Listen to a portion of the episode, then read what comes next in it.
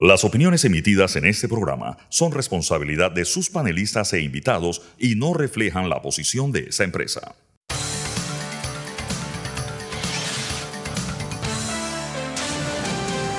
Mesa de Periodistas.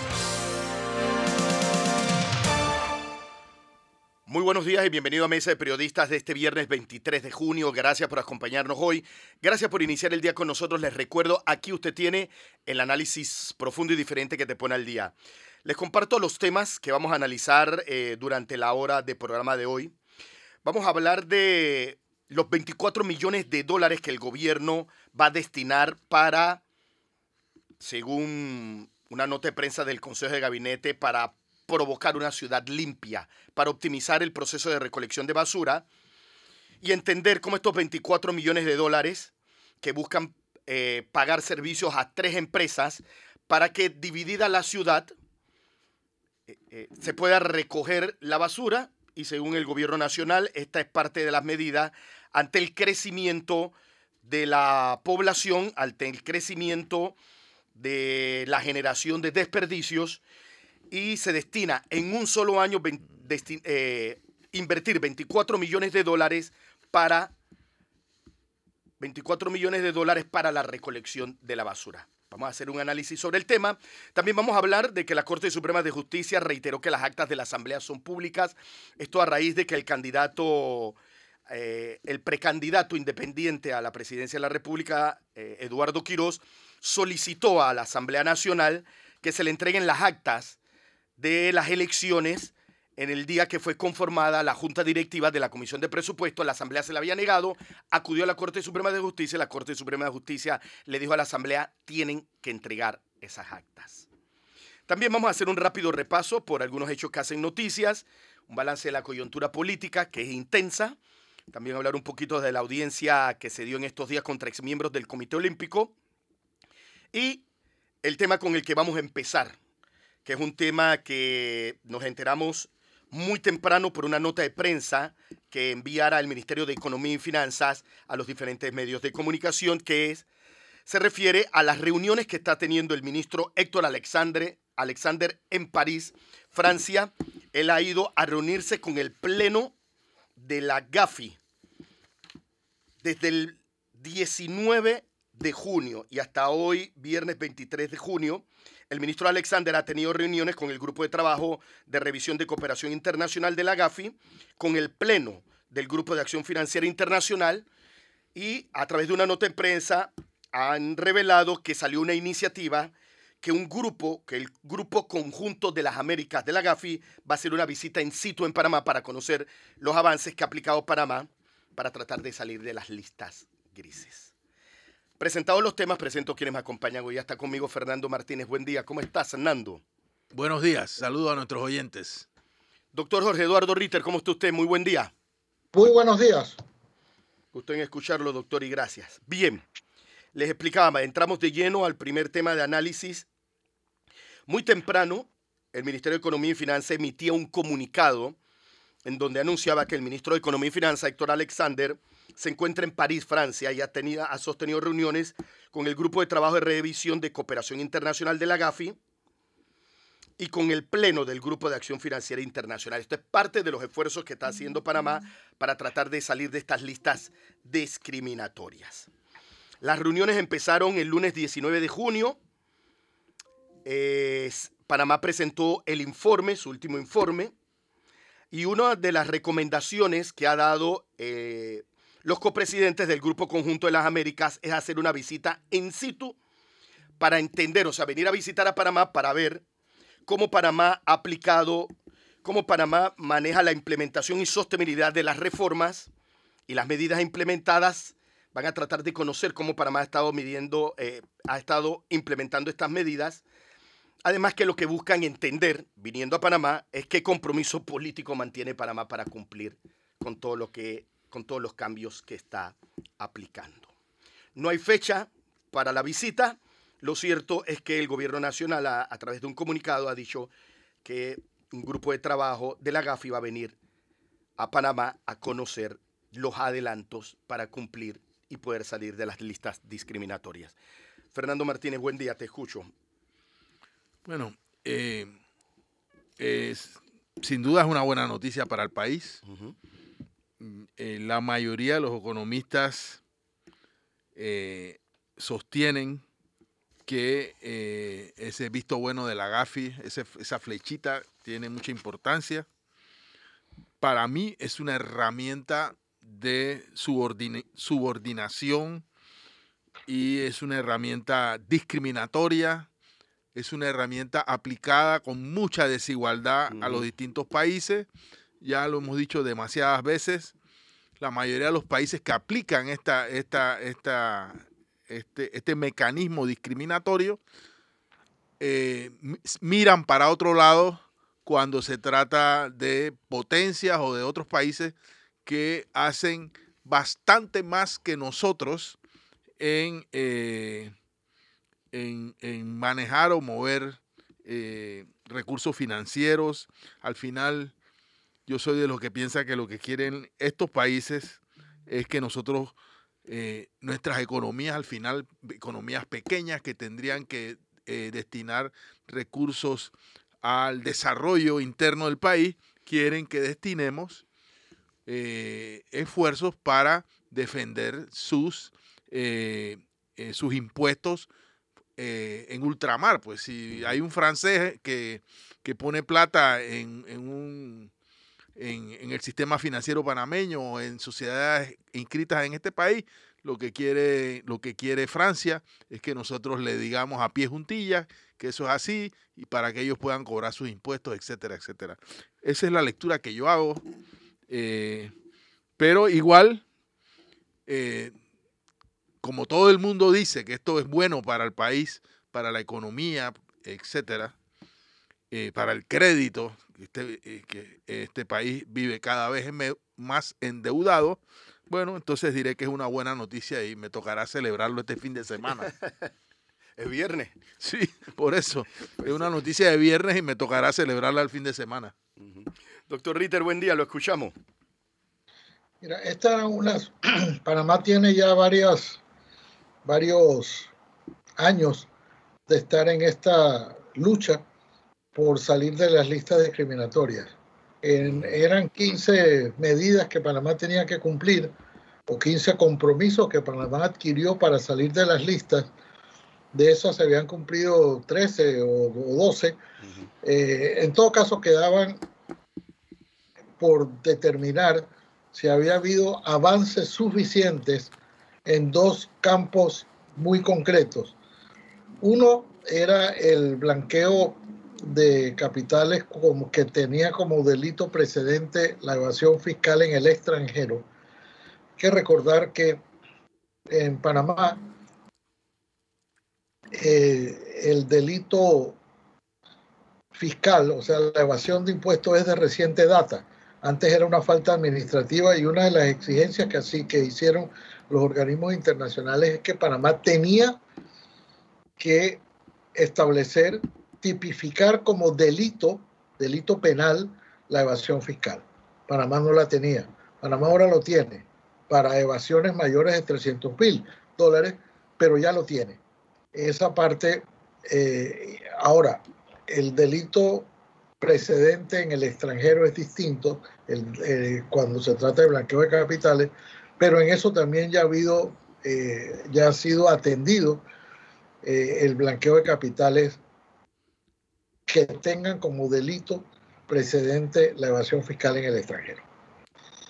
Pero lo fundamental, donde Panamá estaba más atrasado, donde todavía no estaban plenamente satisfechos estos organismos, era con el registro de beneficiarios finales de las sociedades anónimas ya ahora Panamá tiene su registro de, beneficiarios, que ese registro de, de, beneficiarios finales de las sociedades panameñas fueran accesibles para la superintendencia de sujetos no financieros y ya también aparentemente, o al menos a satisfacción de, los organismos, ya también se ha cumplido con ese último paso. Yo tengo la impresión de que eh, esta ya es la vuelta definitiva el solo hecho de que el presidente mismo haya anunciado esta mañana que, imagino porque esto, esto debió venir de, del propio ministro de Economía, que ya en Europa es por la tarde, que eh, se destrabó algo que estaba trabado porque el propio presidente, el, el ministro encargado Almengor, ya han estado anunciando que viene una misión para ver in situ, es decir, desde Panamá, en Panamá, eh, la situación es, muy probable o es altamente probable que lo que eso significa es que ya van a dar la luz verde para que Panamá salga de las listas grises. De lo contrario, no creo que hubiera, hubiera el presidente anunciar que viene una misión de, de, de Gafi si no tiene la certeza de que esa misión tiene una muy alta posibilidad, sino, sino ya la seguridad misma de que eh, Panamá va a salir de, la, de las listas, lo cual eh, en efecto es una muy buena noticia. Eh, Panamá en ese sentido estaba en unas, generalmente está en unas raras compañías es decir, esas listas la conforman casi todos paraísos fiscales. Panamá no lo es. Y, el hecho de salir de esas listas creo que es una de las pocas buenas noticias que vamos a tener o que hemos tenido los panameños, que hemos estado más bien rodeados de mala prensa, de malas noticias en el campo internacional. Puede que tengamos otra buena noticia. ¿Cuál? Eh, a ver, Resulta que ahora, eh, escuchando al doctor Ritter, yo recordé que sí, que eh, uno de los temas era el tema de los registros, del registro de beneficiarios finales. Pero recuerdo que uno de los temas en los cuales nos costó trabajo eh, alcanzar fue, bueno, y yo no sé si lo hemos alcanzado, que aquí no había muchas condenas por blanqueo de capitales. Pero nosotros estamos, nosotros estamos próximos a recibir una sentencia, no sé si condenatoria, por blanqueo de capitales en el caso New Business, que por cierto no es cualquier caso, porque es un caso en el que hay varias empresas, para los que seguimos ese juicio, sabemos, y vimos en la investigación sumarial y vimos el juicio paso a paso, sabemos que hay varias empresas involucradas en el pago de coimas, algunas de las cuales son europeas, como el caso de FCC. Pero también sabemos, gracias a, esta, a, este, a este caso y a este juicio, no solo que hay empresas europeas involucradas en temas de lavado de dólares y corrupción o pago de coimas en nuestro país, sino que millones de dólares se movieron o se ocultaron a través de cuentas radicadas en Suiza y en Andorra. Casualmente, hay millones de dólares todavía del lado allá y todavía yo no sé si el gobierno panameño, el Ministerio Público o el órgano judicial, no sé a quién le corresponde, está haciendo o va a hacer las diligencias para que ese dinero de coimas ocultado en, esos, en, en esas economías, en, en el sistema financiero suizo o de Andorra, si Panamá algún día piensa reclamarlos o recuperarlos porque todo es de Panamá hacia ellos. Pero cuando ellos nos tienen que devolver a nosotros, nosotros o no hacemos nada o no recibimos nada. Entonces, e, es, también un tema que me parece que eh, viene a colación.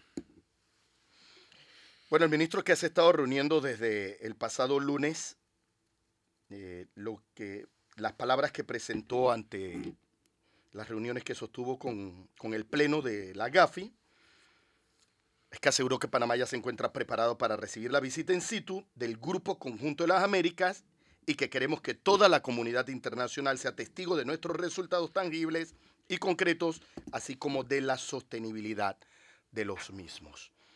En el día de hoy, viernes 23 de junio, fue la última reunión que sostuvo el ministro Alexander, de ahí el comunicado que desde muy temprano eh, se ha hecho público. Son las 8 y 24, son las 8 y 14 de la mañana.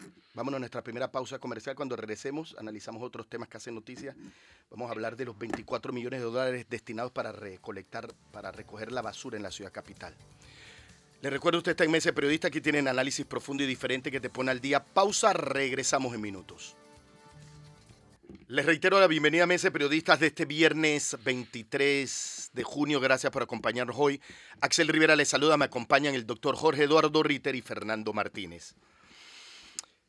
Cuando yo, eh, yo lo que estaba esperando es que íbamos a hacer con Cerro Patacón, porque se, se vence la concesión de ese vertedero catalogado una crisis ambiental, una terrible crisis ambiental que está golpeando la ciudad capital. Nos sorprendemos con que el Consejo de Gabinete autorice una nueva estrategia para la recolección de la basura en busca de lo que ellos consideran establecer el concepto de ciudad limpia, tomando en cuenta el alto crecimiento de la demanda de clientes urbanos, que lleva por más de 1.2 millones de habitantes y que producen cerca de 1.689 toneladas diarias de basura. La estrategia lo que busca es dividir en cuatro la ciudad capital, tres empresas, tres empresas más la autoridad de aseo, tienen que recoger eh, la basura y para eso se han destinado 24 millones de dólares solamente para, para un año. Eh, la cotización se hizo una cotización en línea, no hubo licitación según la nota de prensa del gobierno, fue abierta donde participaron todas las empresas interesadas sin beneficio particular de nadie y ninguna podía obtener más de, una, más de un renglón en el proceso. Una de las empresas, eh, Consorcio Covela Panamá, es la de la zona 1, San Felipe Chorrillo, Santana, Caledonia, Curundú, Ancón. Metropolitana de Aseo hará los servicios de recolección en la zona 2, Río Abajo, San Francisco, Parque Lefebre, Juan Díaz y Don Bosco. Mientras que pronto Aseo realizará los mismos servicios en la zona 3 que contemplan Chilibre, Las Cumbres, Alcaldía, Ernesto Córdoba y Caimitillo. Y la zona 4 quedará, el responsable de la recolección de la basura será la autoridad de Aseo. Pacora, San Martín, Las Mañanitas, 24 de diciembre, Las Garzas, Pedregal, o sea, el este de la ciudad capital. 24 millones de dólares en el último año de gobierno para la recolección de la basura. Yo se los reitero, yo creo que el enfoque del gobierno y lo que estaba esperando es qué se iba a hacer con Cerro Patacón ante una concesión que ya, que ya venció y que tenemos una crisis ambiental terrible con incendios permanentemente, con emisión de gases tóxicos. Pero bueno, el gobierno lo que quiere ahora es optimizar la recolección de la basura. Fernando Martínez, ¿Tú crees que esto es lo que va a resolver el problema de la basura? Yo he visto, desde que yo soy periodista, yo veo millones de dólares invertidos en compra, alquiler de equipos, compra de vehículos, alquiler de equipo pesado, de vehículos, millones de millones de millones de dólares. Y el problema de recolección de la basura sigue siendo un desastre. No, yo no creo que esto sea ninguna solución. Al contrario, eh, es posible que hasta sea una forma de agravar el problema. Miren, yo creo que artificialmente se creó una crisis y de pronto la basura se comenzó a acumular en sitios donde antes no se acumulaba. La crisis, por cierto, una crisis que las pantallas de, nuestros medios de comunicación eh, la tuvimos que reportar porque era evidente. Eh, la ciudad de pronto estaba inundada de basura. Esa ciudad, esa misma ciudad por la cual estamos celebrando esta semana, que eh, ha tenido un incremento importantísimo de turistas, es, eso forma parte de los contrasentidos de, de la falta de gobernanza. Y yo creo que se creó una crisis, nos inundamos de basura para decir o justificar una contratación directa de tres empresas que eh, van a recibir 21. no sé cuánto, 7 millones de dólares. La diferencia creo que va para la autoridad de aseo. Eh, al presidente le preguntaron que por qué, había, por qué eran tres, tres empresas y no una. Él dijo que era para garantizar la eficiencia, pero yo le he dado mil vueltas al tema y yo no entiendo por qué. O sea, antes era una, era la autoridad de aseo. Y bien que mal, la basura, eh, las razones por que la autoridad de aseo no, no podía hacer bien su trabajo no era precisamente porque tenía que dividirse en dos o en tres partes. Pero yo a mí no me queda claro por qué son tres, em, por qué tres empresas y no dos o no una eh, eh, garantizan más eficiencia. Pero además, ¿cómo vamos a llamar a estas empresas eh, que han sido contratadas o beneficiadas con estos contratos directos? La vamos a llamar empresas mixtas. ¿Sabe por qué me hago la pregunta? Porque el personal que va a recoger la basura va a ser el personal que tiene la autoridad de aseo. Es decir, el Estado va a poner al servicio de empresas que se han ganado un contrato millonario por recoger la basura al personal que recoge la basura. Es decir, está poniendo una fuerza de trabajo que posee a la disposición de un empresario que va a poner un camión y probablemente un conductor. Entonces, yo de verdad, yo no entiendo el modelo de gestión de la recolección de la basura que eh, se nos está ahora imponiendo en el año de Hidalgo y por cierto, en, un contrato que termina en un año. Ahora me voy a referir a lo que tú dijiste. Te dije. Eh, eh, no, con respecto a si el tema de, la, de recoger la basura y de estos tres o cuatro circuitos de recolección resuelven el problema y si el problema es Cerro Patacón sigue siendo un problema. Claro que sigue siendo un problema. Nosotros eh, como país recurrimos al hecho de que había vencido la, concesión y sacamos a Urbalia, pero sacamos a Urbalia y, y se dijo, los representantes dijeron, bueno, vamos a sacar Urbalia, pero inmediatamente vamos a debatir un plan para ver el tema de la basura en la ciudad capital.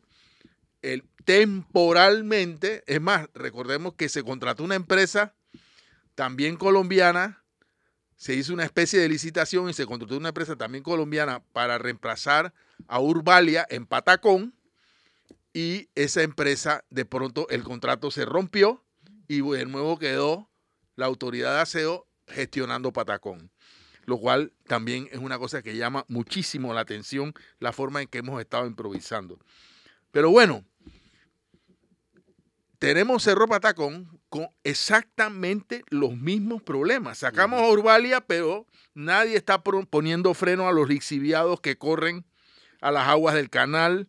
Nadie está resolviendo el tema de la intoxicación del ambiente, del aire, nada. O sea, eh, eh, eh, el, hemos dicho que el relleno como tal ya no es un relleno, es un botadero a cielo abierto. Hay personas que han dicho que hay que cerrar eso y, buscar una solución eh, integral al problema.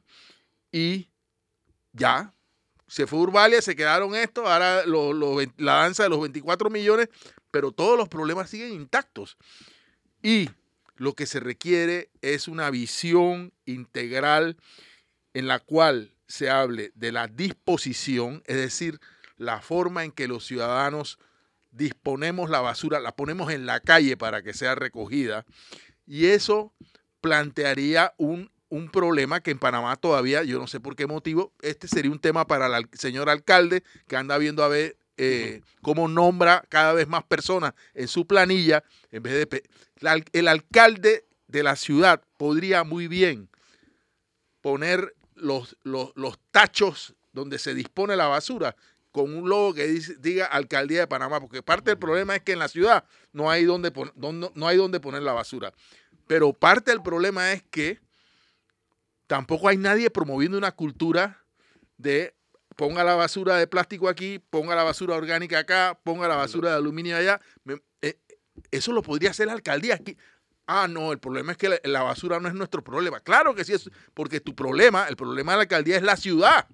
Y la ciudad está llena de basura. Y si tú puedes ayudar, si la, alcaldía puede regalar las bolsas para que en, una bolsa que diga basura de contenido orgánico, basura de aluminio, basura de plástico, etc. O sea, hay muchas cosas que se pueden hacer, pero la estrategia para la disposición de la basura, es decir, en la calle, en los hogares, la recolección de la basura, que es lo que han ahora concesionado, y el procesado de la basura, o sea, patacón, o sea, reciclar, convertir eso en riqueza de esos temas que sí son los problemas integrales de la basura, nadie habla. Doctor Ritter. Ha sido un cuento, un cuento de nunca acabar. Hay que recordar que la autoridad de aseo urbano y, de, domiciliario. domiciliario, es una entidad de alcance nacional, pero que solo rige en Panamá. Eh, yo recuerdo las últimas administraciones alcaldicias han insistido que esto debe ser una, una tarea municipal. Sin embargo, por alguna razón, el gobierno central se dice que es por, por, lo, por el negocio que hay en los camiones, porque no se le quiere dar eh, esto mismo a otro, a otro, que se gane ese poroto, si es que esto es un poroto, al alcalde, al alcalde del, del distrito capital. En todo caso, solo para recordar o para poner esto en contexto, yo recuerdo que cuando el eh, alcalde Blandón fue elegido en la administración pasada, él dijo, yo quiero que me den la basura. Esto es una tarea municipal, pero que me la den ahora, o sea, al principio del gobierno. Que no me la vayan a dar eh, ya en el 2018 cuando ya nada se puede hacer. En efecto, así trató de pasar. Y el alcalde entonces dijo, no, yo no la quiero. O sea, ya no me la vas a dar cuando ya el problema es tan grave que ya yo no lo puedo solucionar. Lo pedí al principio, no se le dio. Al principio de esta administración también se habló de lo mismo. Esto es una tarea eminentemente municipal. No sé si hay otro país, eh, no lo sé realmente, en el que la recolección de la basura pertenezca o sea competencia de una autoridad nacional.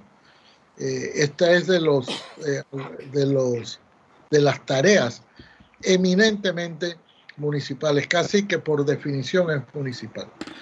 Pero por alguna razón, repito, a los alcaldes no se les ha querido dar esa. A mí me extrañó mucho la manera como al final se solucionó, porque si esto era el modelo de gestión que se quería, se pudo haber implementado hace tres años. Y decir, ok, bueno, mire, ya el gobierno ha decidido una forma distinta, va a seguir siendo nacional, no se le va a dar al municipio de Panamá, sino que vamos a hacerlo de una manera muy eh, sui generis, se lo vamos a dar, vamos a dividirlo en los, básicamente como los circuitos electorales de Panamá, el, el 8.3 o el 8.3 y 8.4. Eh, ahora eh, son los los, los, los, han dividido casi por, por los mismos, eh, por la misma estructura de los circuitos electorales que tiene una razón de ser porque esos a su vez están agrupados más o menos con un criterio geográfico, con eh, los, los corregimientos, aunque tengan, eh, aunque sean muy disímiles, están geográficamente situados muy cerca uno del otro. Pero se corresponde básicamente con la estructura administrativa. Este es una, un modelo de gestión eh, muy, muy raro, muy raro por decirlo menos. Es de los, de los casos, por ejemplo, en que se va a crear mayor eficiencia repartiendo cuando en realidad estas tareas, cuando se licitan, como debió licitarse esto, y se le va a dar la recolección de la basura a una empresa, pues se busca la mayor eficiencia y la mayor eficiencia por las inversiones que hay que hacer, pues resultarían en una sola empresa o en dos, pero no en cuatro. Ahora mismo lo van a hacer en cuatro. Yo no sé si las empresas eh, van a utilizar, por ejemplo, los cuáles son las obligaciones de las empresas. No lo, no lo he visto porque el contrato apenas se ha dado la, la decisión, no los pormenores del contrato. Eh, Fernando acaba de señalar el personal. Todas van a trabajar con el personal existente, uno. Dos, los equipos van a ser de la autoridad o van a ser propios de cada una de las empresas. Esto es por un año, de manera que al año que pasa, con esos equipos.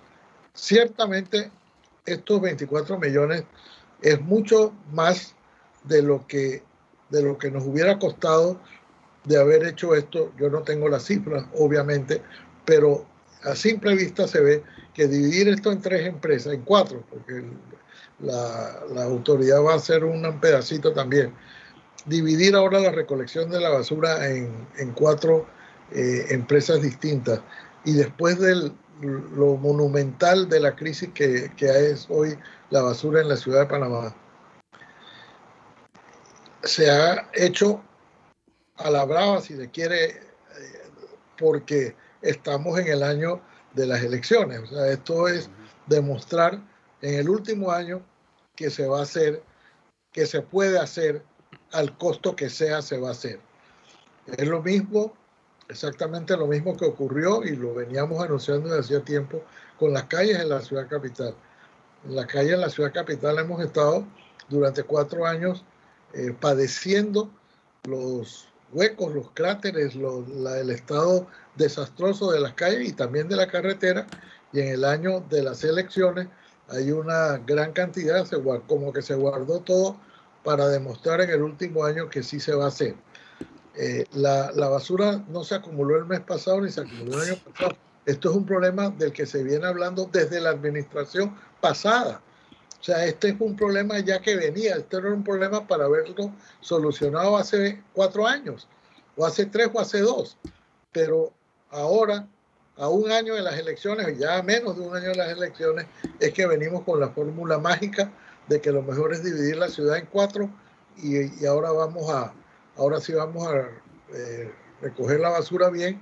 Lo mismo ocurrió con la administración del Cerro Patacón, que dejó que dejaron que se venciera la, concesión para luego tener que hacer, decir, bueno, nosotros mismos lo vamos a hacer o hacer a la ligera otra contratación directa.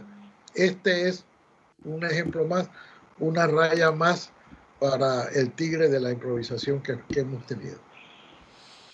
Sí, yo no creo realmente que eh, esta división de la ciudad capital y repartir la recolección de la basura en tres empresas sea realmente lo que vaya a resolver el problema de recolección. El problema de la recolección de la basura es, es, una situación crítica histórica. Yo todavía no he visto una, una decisión una iniciativa o una acción que ponga fin a una ciudad que lastimosamente eh, con frecuencia se ve sucia. Y hay un problema en recolectarla, pero ¿dónde va a terminar esa basura? O sea, ¿qué vamos a seguir haciendo con Cerro Patacón? Sí, hace 20 años, como bien ha dicho Jorge, este gobierno y los anteriores también sabía, hace 20 años se sabía que Urbalia se terminaba la concesión. Y todos los gobiernos han dicho que Urbaria no ha cumplido la concesión. Es más, el ministro de Ambiente dijo que estaba sancionando esa empresa porque esa empresa había cometido violaciones que habían hecho un perjuicio al medio ambiente y también a la salud humana. Recordemos que el ministro de Salud es el que preside la, Junta, Directiva, de la, Autoridad, de Aseo. Correcto. Entonces, con el perjuicio de la salud de las personas que vivimos en esta ciudad, este gobierno sabía que Urbalia se iba, este gobierno sabía que, teníamos un problema de, recolección, disposición y procesado, y todavía no tenemos una propuesta que, que, vea el tema integralmente. Lo que hemos inventado es una repartición del pastel, ¿no?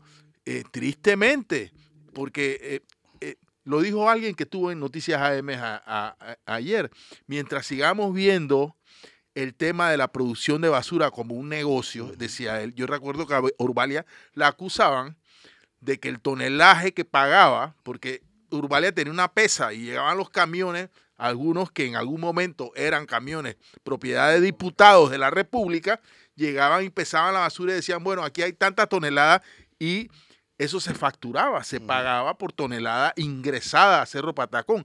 En ese sentido, la producción de basura pesada en tonelada es un negocio tasado pues, por, por, nuestro sistema. Eso es lo que hay que cambiar.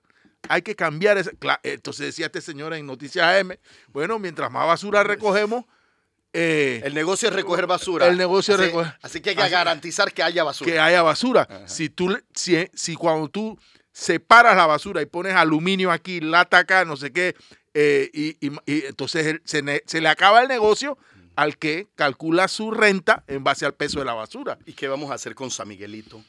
¿Y qué vamos a hacer con los vertederos? Por eso digo que debe ser un problema integral. De los pueblos del interior. Hay que crear un modelo que sea aplicable a nivel nacional. Y estoy de acuerdo con Jorge en el sentido de que hay que empoderar a los municipios y dejar a la autoridad como autoridad que vigile los estándares de calidad del ambiente, del aire, de las aguas. Eso es el trabajo de la autoridad. Eh, pero el trabajo de, el otro trabajo, ese trabajo debería ser de los municipios. Bien, vámonos a nuestra segunda pausa comercial. Cuando regresemos, revisamos otros temas que hacen noticias. Les recuerdo, usted está en Mese Periodista, aquí tienen análisis profundo y diferente que te pone al día. Pausa, regresamos en minutos. Gracias por acompañarnos en Mese Periodista de este viernes 23 de junio. Axel Rivera les saluda, me acompañan Fernando Martínez y el doctor Jorge Eduardo Ritter. Bien, esta semana conocimos un fallo de la Corte Suprema de Justicia en donde le decía a la Asamblea Nacional que entregara las actas de la Comisión de Presupuesto que registraban el día en que se conformó la junta directiva de esa comisión, presidida por el diputado Vinicio Robinson, la todopoderosa, yo le llamo la todopoderosa Comisión de Presupuesto. El precandidato eh, presidencial por la libre postulación, Eduardo Quiroz, lleva semanas pidiendo, pidiéndole a la Asamblea, le pedía a la Asamblea que le entregara las actas. La Asamblea se la negó, acudió a la Corte y la Corte le dijo a la Asamblea, tienen que entregar las actas. Fernando Martínez, entre otras cosas, reitera a la Corte Suprema de Justicia de que las actas de la Asamblea son públicas. Para, mí eso, es lo para mí eso es lo principal. Que eh, yo espero que esto, esto sea un suficiente precedente como para que no Eduardo Quiroz, sino cualquier periodista que se, cualquier ciudadano, cualquier ciudadano que se acerque a la asamblea pidiendo un acta, eh, la asamblea reconozca que las actas y sus actos en la asamblea son públicos y deben ser de público conocimiento. Ahora, la verdad sea dicha, no sabemos la razón eh, por la cual el diputado Quiroz ha solicitado esta información. Lo sabremos en su momento. Es evidente que no, que, eh, no se sabe, él no lo ha dicho, cuál eh, sería su intención real, pero incluso si está este, este tema no sea un tema eh, de gran trascendencia, me, parece que lo trascendente es el hecho de que los actos de la Asamblea son actos públicos y deben ser, y la Asamblea que no goza de la transparencia que debería, eh, eh, debe ser lo más transparente posible. Doctor Ritter, ¿qué le parece a usted? a, a, mí me da un poco de curiosidad. Sí voy a usar la, palabra solo hasta allí, curiosidad, eh, el por qué a días de que se reanude la elección de la, Asamblea y a días de que ha terminado las primarias del PRD ocurre este hecho. Vamos a ver. Esto ocurrió hace un año, o sea, el en las primeras semanas de julio del año 2022, la Asamblea eligió el primero de julio, elige a su a su junta directiva, y en las semanas subsiguientes se eligen a los presidentes de las respectivas comisiones permanentes de trabajo. Este era el cuarto año consecutivo que Benicio Robinson era elegido presidente de la Comisión de Presupuesto.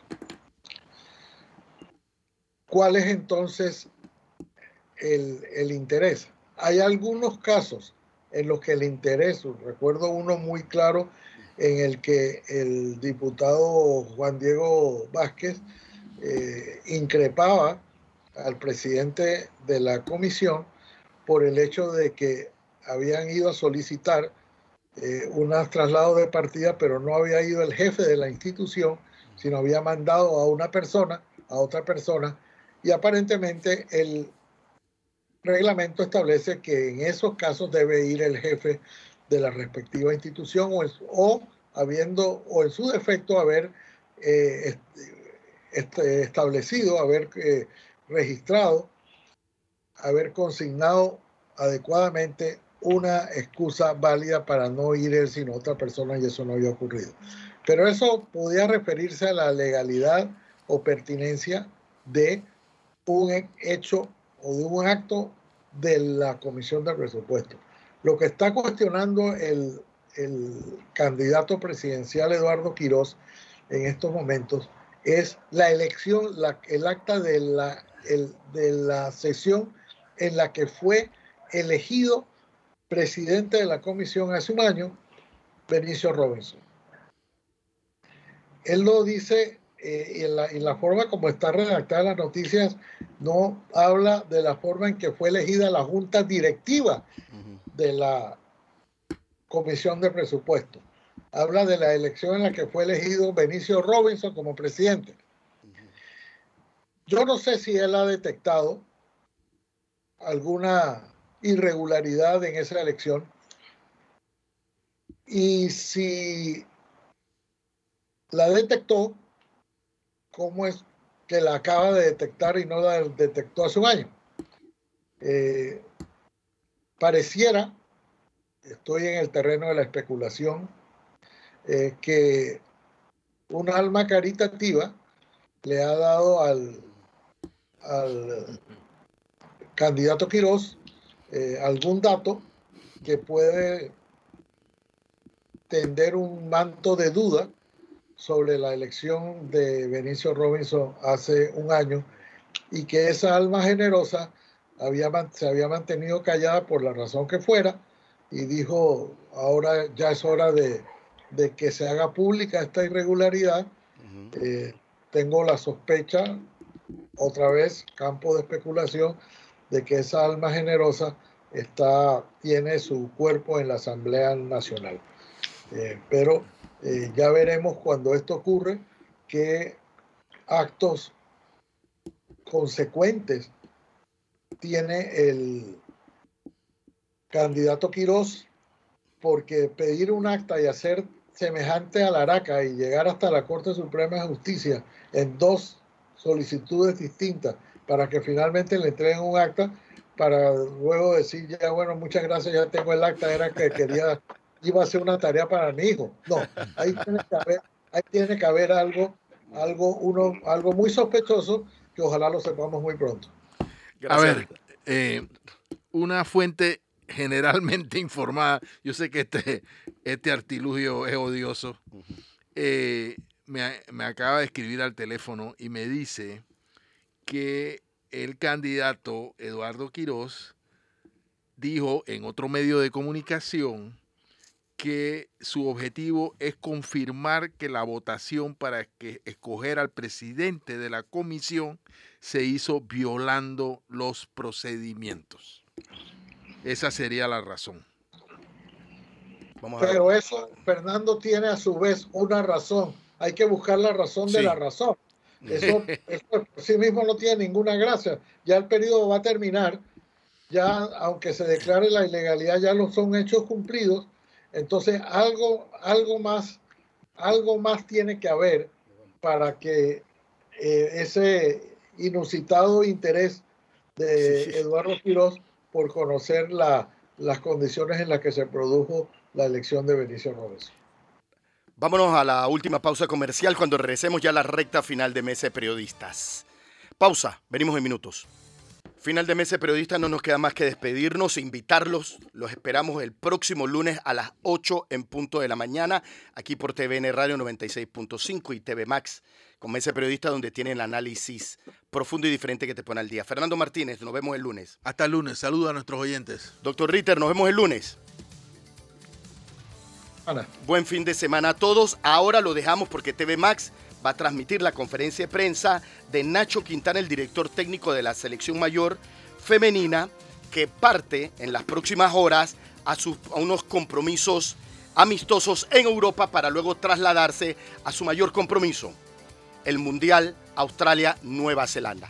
Nueva Zelanda. Gracias, los espero el lunes en Mesa de Periodistas. Hasta el lunes. Mesa de Periodistas.